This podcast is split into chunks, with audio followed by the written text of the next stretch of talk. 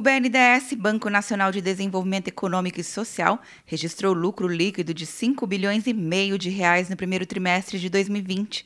O resultado é 50% inferior ao verificado no mesmo período do ano passado, mas se comparado com o trimestre anterior, o desempenho foi 4,6 vezes maior. O balanço financeiro da instituição foi apresentado nesta sexta-feira, junto com as medidas emergenciais adotadas para enfrentar os efeitos da pandemia do novo coronavírus, de acordo com o presidente da instituição, Gustavo Montesano. Já fizemos ações que mobilizaram um total de 97 bilhões de reais em diferentes linhas eh, de atuação. Grande parte dessas medidas já estavam sendo preparadas pelo banco. Então, o banco está acelerando que a gente planejava de novas iniciativas. Montesano detalhou que o lucro foi atribuído principalmente ao resultado de 8,5 bilhões com as participações societárias. Desse total, 8,1 bilhões de reais decorreram dos desinvestimentos realizados no período, com destaque para a oferta pública de ações da Petrobras. Linha de participações acionárias, muita volatilidade, mas uma decisão acertada de desinvestir de forma proeminente antes da crise. Os ativos do banco totalizaram 718 bilhões de reais,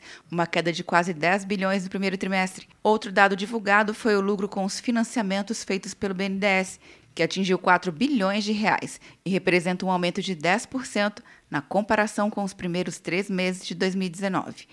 Quer um ano sem mensalidade para passar direto em pedágios e estacionamentos? Peça a Veloy agora e dê tchau para as filas. Você ativa a tag, adiciona veículos, controla tudo pelo aplicativo e não paga mensalidade por um ano.